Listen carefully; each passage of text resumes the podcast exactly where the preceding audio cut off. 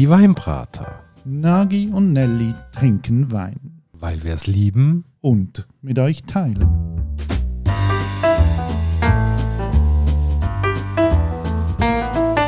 Hoi Nagi. Ciao Nelly und hallo liebe Hörerinnen und Hörer zu einer weiteren Folge von der Weinbrater.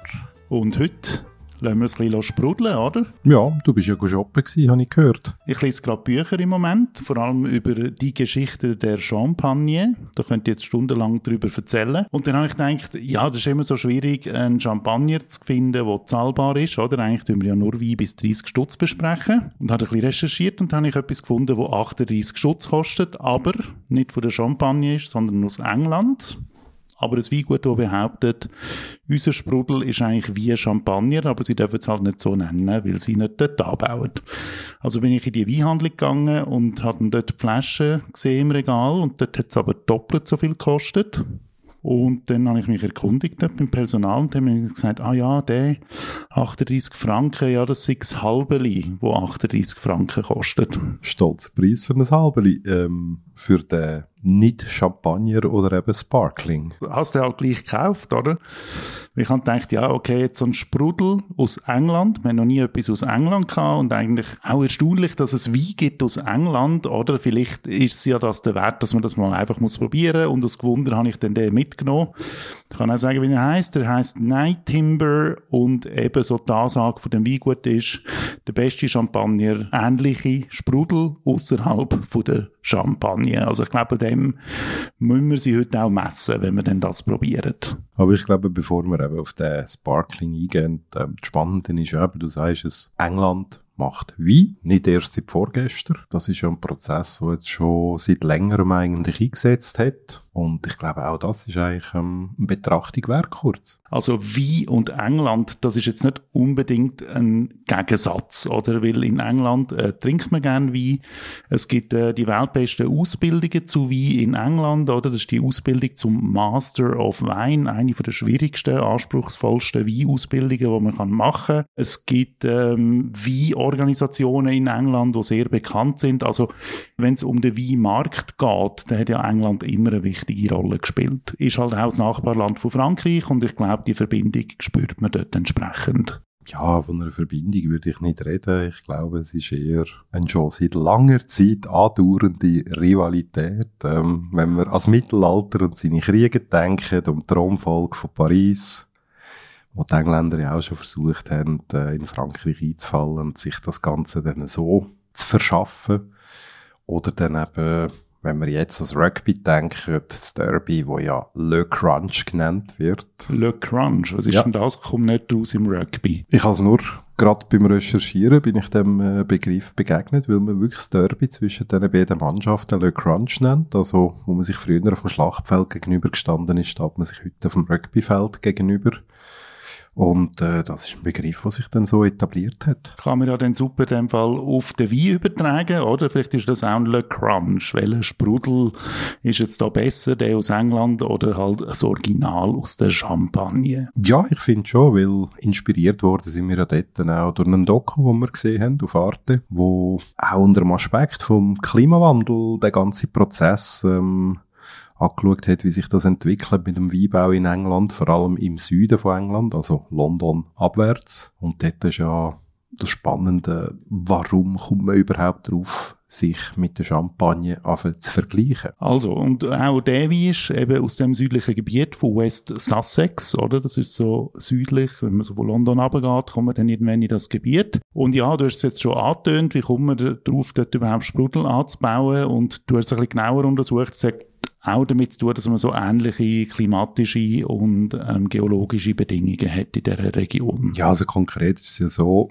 geologisch redet man vom Pariser Becken und das ist eine massive Kalksteinschicht, die an der Oberfläche ist. Die zieht sich von Paris in den Norden, wo ja dann auch Champagne liegt, unter dem Meer durch und taucht dann eigentlich bei England wieder rauf. Man kennt ja auch die Kreidenfelsküsten, die weißen und das geht dann eigentlich auf bis Richtung London.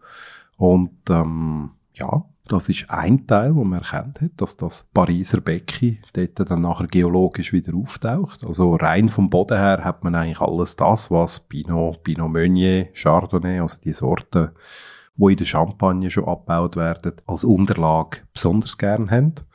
Und das andere ist auch, äh, ja, wenn man den Klimawandel per se anschaut, wird gesagt, dass jetzt Temperaturen in England an denen von vor 50 Jahren in der Champagne entsprechen. Gut, aber jetzt, äh, ja, gehen wir mal auf das England über, oder? West Sussex heißt die Region, Night Timber heißt das äh, Weingut und das ist schon über 1000 Jahre alt. 1086 ähm, findet das gut schon seine erste Erwähnung, nämlich im ersten Grundbuch der Welt, äh, wo in England entstanden ist, nämlich William VIII. hat dann veranlasst, dass das passiert. Er hat das dann weitergegeben an einem von seinen staatsunterstützenden Mannen, wie man das halt so gemacht hat, dann zumal in dem Vasallensystem.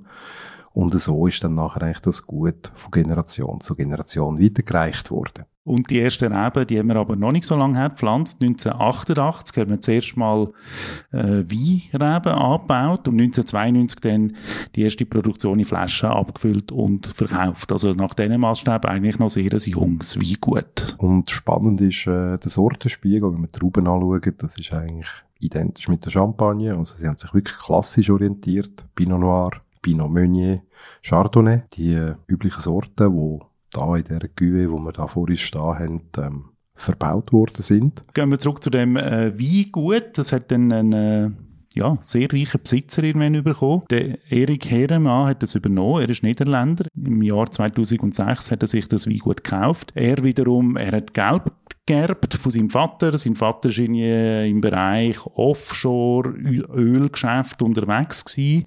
Sein Vater hat auch eine schwierige Geschichte, ist offenbar Mitglied der Nationalsozialisten gewesen, ist auch verurteilt worden. Ähm, das kann man alles nachlesen. Gut, und sein Junior hat dann auf jeden Fall Geld geerbt und das Geld hat er dann eben in das Night Timber Weingut investiert. Mit der klaren Vision, dass er eben Spitzensprudel machen wo vergleichbar ist mit Champagner und hat sich dann dann irgendwann auch noch ein bisschen Hilfe geholt. Ein Winzerpaar irgendwann hat sich bei ihm gemeldet. Das sind Jerry Spriggs und ihre Ehemann, der Brad Greetix. Das dort ist ja, die sind ja in Kanada gewesen. Und dann ist dann eine Flasche von dem Sparkling auf dem Tisch gelandet und schlussendlich im Glas und dann hat er das probiert.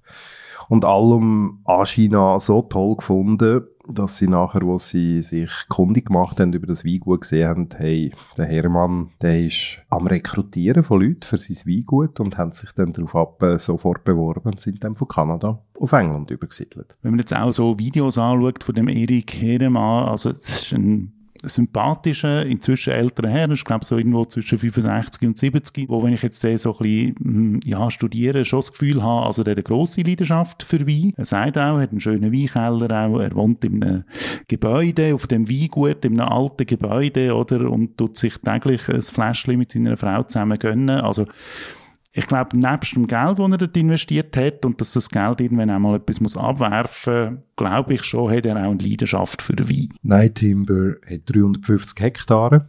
Er streckt sich auf elf Rebberge und ihr Anspruch ist, dass nur eigene Reben verwendet werden für die Abfüllungen. Also es ist eigentlich ähm, ja, ein grösserer Unterschied zu dem, was zum Beispiel in der Champagne passiert, wo man doch die grossen Maisons hat, wie Krug, Détanger, und Co., wo dort einen Vertragswinzer haben, wo verschiedene Leute anliefern und nachher eigentlich aus deren Anlieferung Produkte entstehen. So will der eigentlich die Hand drauf haben. Vom Einpflanzen von den jungen Reben bis zu den Trauben, die reinkommen dass dort quasi alles aus einem Guss ist. Also gut, Handwerk einerseits da, andererseits, wenn man sich ein mit dem Unternehmen befasst, auf die Homepage geht und so, ich finde, also es ist schon auch Big Marketing dahinter, das spürt man, es sind schöne, aufwendig gemachte Bilder, wo man zeigt, man gibt sich einen Luxusanstrich, ähm, man wirbt auch damit, dass man den Buckingham Palace schon beliefert hat und dass Queen selig offenbar auch mal an ihrem Sprudel schon ein bisschen geknippt hat und so, also ja, sie positionieren sich gross, das muss man sagen. Ist jetzt nicht unbedingt das, was mich persönlich ansprechen würde. Weil eben, wenn du nur schon Bildsprache dort anschaust, siehst du irgendwie den Typ so in seinem super schicken Poloshirt mit mit der Schiebermütze, ähm, können gerade auf dem Golfplatz sein oder auf dem Golfplatz stehen und sich dort gerade den Champagner reinkippen. Es macht schon so ein bisschen den Anstrich, ähm, dass es halt der pure Luxus ist und ähm, das total abgehobene. Gut, also purer Luxus bei 38 Franken für ein halbeli nicht ganz von der Hand zu weisen. Ich schaue jetzt die Flaschen mir noch schnell an mit den Etiketten. Was ich schon mal wohltuend finde, ist, also sie versuchen jetzt da nicht irgendwelche Champagner-Etiketten zu kopieren oder da irgendwie so ein bisschen ähm, nachzumachen. Die Etikette ist so geformt wie ein kleines äh, Wappen, würde ich sagen. Es hat so viel Gold drauf, besteht aber sonst eigentlich nur aus äh, schönen, modernen Schriften und ähm, ja, also jetzt irgendwie hat einen gewissen Stil, strahlt ein bisschen etwas aus, aber ist jetzt nicht irgendwie ein absoluter Designburner. Dann würde ich doch sagen, probieren wir das mal. Ich würde sagen, also der Nase kommt das wunderbar rüber. Wir haben einen schönen Brioche-Hefeton wie man das eigentlich von so Schaumwein, wo in der Methode Champenois gemacht wird, hat aber auch etwas sehr Florales, etwas ähm, ja, subtil, subtil blumiges. Der Gaumen ist wunderbar leicht, absolut ähm, tipptopp. Also ich könnte da nichts aussetzen. Das Einzige, was vielleicht bei mir jetzt so ein bisschen ähm, der Unterschied würde machen, die Champagner, die ich sonst kenne, sind noch ein bisschen kaltvoller am Gaumen. Aber das mag jetzt sein, dass man da hier halt wirklich mit einer basis im Glas dastehen und das probiert. Wäre vielleicht auch spannend, mal ein etwas höherklassiges von ihnen zu probieren, um zu sehen, wie leitet das dort noch Gewicht zu. Am Schluss und Moment würde ich sagen, da haben wir etwas äh, absolut Korrektes, etwas ähm, in sich Geschlossenes, Schönes vor uns, wo man überhaupt nicht kann sagen, dass das nicht gut wäre. Also ich finde, England kann Schaumwein.